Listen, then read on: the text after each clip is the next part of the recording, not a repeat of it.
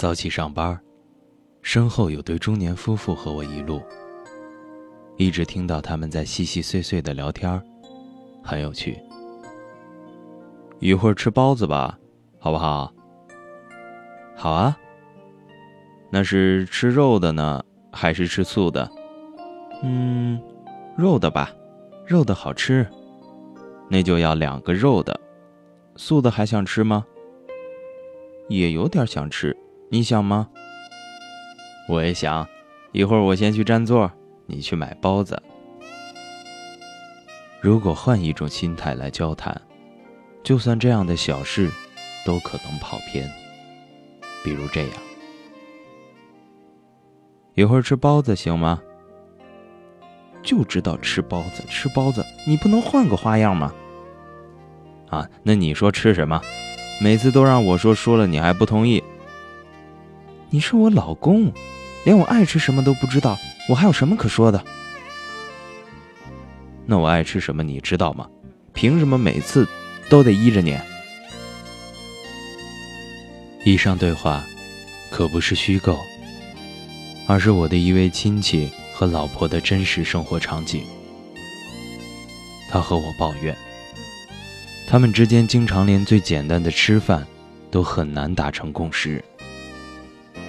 这里的包子可以替换成饺子、馒头、面条，这不重要，反正就是什么都得听他老婆的。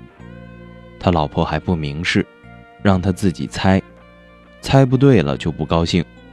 你让他先说吧，他还说没意见。总之很头疼，很伤害感情。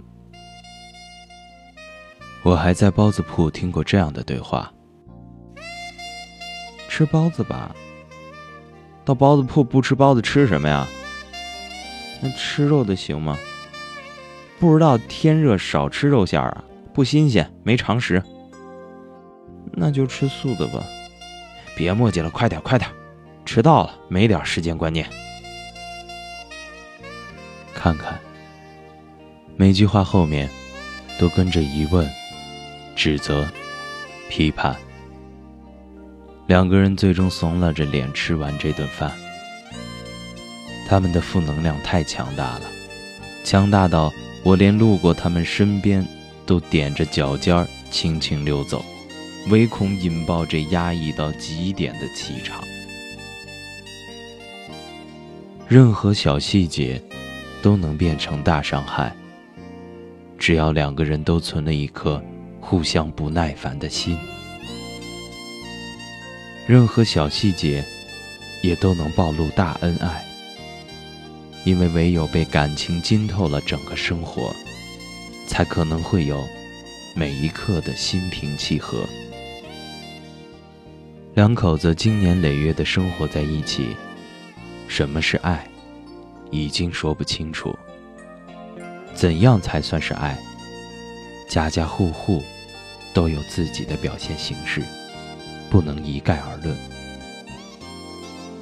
但快乐和幸福却是能感知的，是温情还是冷酷，需要从每天、每一次交谈、每一次小事中细细来体会。多年后回首，我们能够记住的，只是那么一个个片段。而正是这些片段，构成了一个完整的人生故事。刘震云说过：“人生在世，说白了，也就是和七八个人打交道，把这七八个人摆平了，你的生活就会好过起来。夫妻关系也是如此，无需将爱总是挂在嘴边。”只要把所有的细节都摆平，比如一天三顿吃什么饭，放假是看电影还是看录像，到底是早起散步还是晚上遛弯儿，这些小事儿，大家都要做到夫妻同心，有商有量，那么自然而然就变成了一对恩爱夫妻。有一年我去大连旅游，在一处景点排队。大家都很疲倦了。有位中年女子将头靠在老公身上，老公的手温柔地护着她，脸上却一片淡漠，不像面前另外一对恩爱的小情人，搂着、抱着，从表情到肢体语言都腻腻歪歪，如胶似漆。但我更喜欢前者的状态。感情已经走过热烈燃烧的阶段，却没有变成一滩灰烬，而是在平淡的表面下暗藏温度。在难过的时候，疲倦的时候，我要抱着你；你需要的时候，我总是在你身边。生活的所有细节。都并非出于展现情感的需要，而是变成了一种本能。回忆像个说书的人，用充满乡音的口吻，跳过水坑，绕过小村，等相遇的缘分。你用泥巴捏一座城。说将来要娶我进门，转多少身，过几次门，虚掷青春。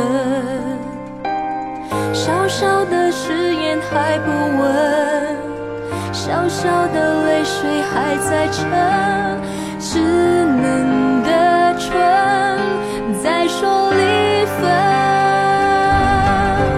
我的心里从此住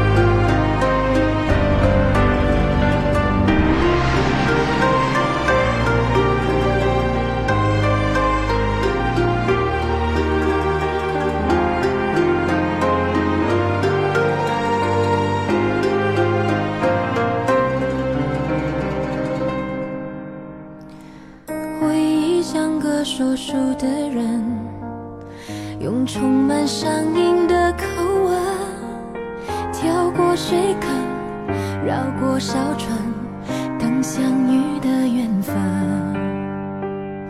你用泥巴捏一座城，说将来要娶我进门，转多少身，过几次门，虚掷青春。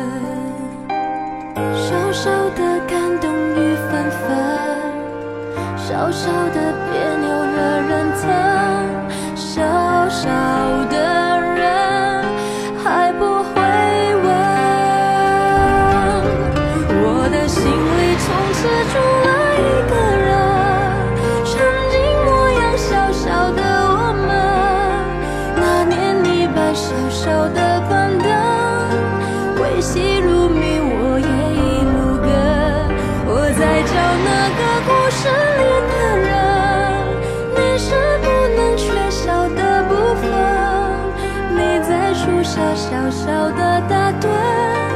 小小的我傻傻的